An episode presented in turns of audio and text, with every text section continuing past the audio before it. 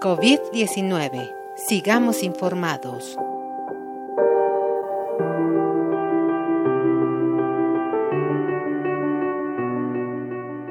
El avance de la pandemia de COVID-19 en nuestro país requiere acciones específicas para evitar su propagación. Para lograrlo, debemos de mantener el distanciamiento social y promover la higiene individual, particularmente en quienes presenten cualquier síntoma de catarro común tos, estornudos, dolor de garganta o fiebre. Las personas mayores de 60 años o quienes tengan enfermedades crónicas como diabetes, hipertensión, enfermedades del corazón o de los pulmones, así como las embarazadas y quienes viven con alguna discapacidad, deben considerarse como más vulnerables y en mayor riesgo de complicaciones por el COVID-19.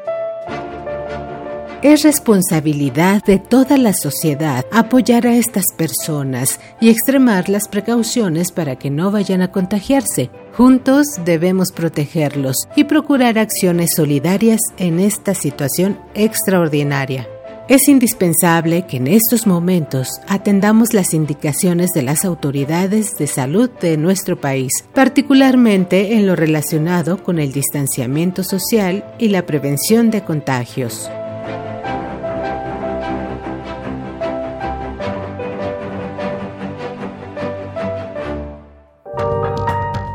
COVID-19.